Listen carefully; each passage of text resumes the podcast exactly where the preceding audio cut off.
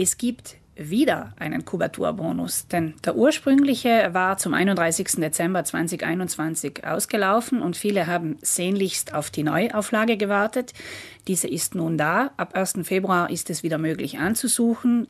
Die Endfrist ist 2026. Es bleiben also fast fünf Jahre Zeit, um die Arbeiten in Ruhe anzugehen.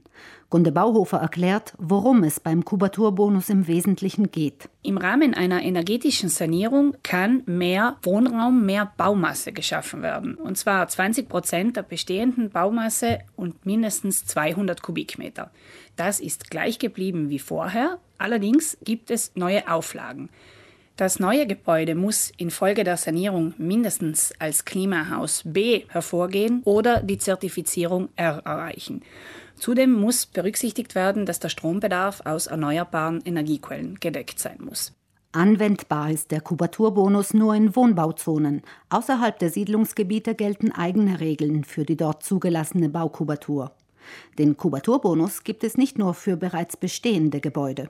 Dieses Kubaturgeschenk des Landes kann auch bei Neubauten bzw. bei Abbruch und Wiederaufbau genutzt werden.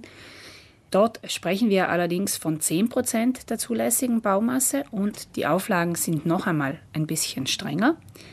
Das gesamte Gebäude muss den Klimahaus Nature Standard erreichen und auch hier muss der Strombedarf aus erneuerbaren Energiequellen gedeckt werden. Mehr Infos rund um den Kubaturbonus und energiesparendes Bauen gibt es in den kostenlosen Infoblättern der Verbraucherzentrale, entweder online oder in jeder ihrer Geschäftsstellen sowie im Verbrauchermobil. Auf Wunsch bietet die Verbraucherzentrale auch individuelle technische Bauberatung nach telefonischer Terminvereinbarung.